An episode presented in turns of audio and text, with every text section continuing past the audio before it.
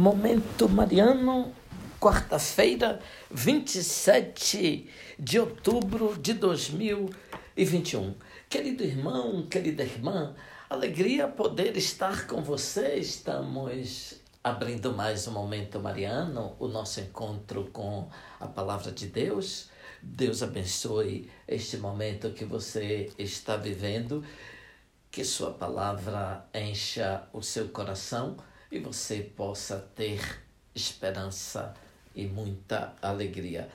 Escutemos mais uma vez um trecho da carta de São Paulo aos Romanos, que está na primeira leitura de hoje, capítulo 8, versículos do 26 ao 30.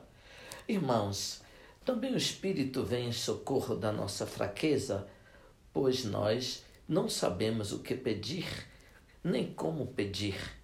É o Espírito que intercede em nosso favor com gemidos inefáveis. E aquele que penetra o íntimo dos corações sabe qual é a intenção do Espírito, pois é sempre segundo Deus que o Espírito intercede em favor dos santos. Sabemos que tudo contribui para o bem daqueles que amam a Deus, daqueles que são chamados para a salvação de acordo com o projeto de Deus, pois aqueles que Deus contemplou com seu amor desde sempre, a esses ele predestinou a serem conformes à imagem de Cristo, para que este seja o primogênito numa multidão de irmãos. E aqueles que Deus predestinou também os chamou, e aos que chamou também os tornou justos, e aos que tornou justos também os glorificou. Veja, ouvinte, aqui nós temos a missão do Espírito Santo. Nós, então, somos convidados por Deus para fazer grandes coisas, mas eu diria que até para fazer as pequenas coisas de cada dia, precisamos da ajuda e do auxílio do Espírito Santo. O texto diz que o Espírito intercede por nós. É ele que ensina a verdade mais profunda das coisas. Ele nos inspira o amor pela verdade, pela honestidade, pela responsabilidade, pelo respeito aos outros, o amor pelo trabalho, o amor pela vida. Ele inspira também aquilo que nós devemos dizer quando estivermos diante de uma situação muito difícil. O texto nos diz que ele pode nos inspirar nos tribunais. É ele, portanto, quem inspira interiormente grandes sentimentos em nós e ele nos diz aquilo que nós devemos pedir e também como devemos pedir de São Paulo. A condição humana é, por natureza, uma condição de fragilidade. Somos como palhas agitadas pelo vento.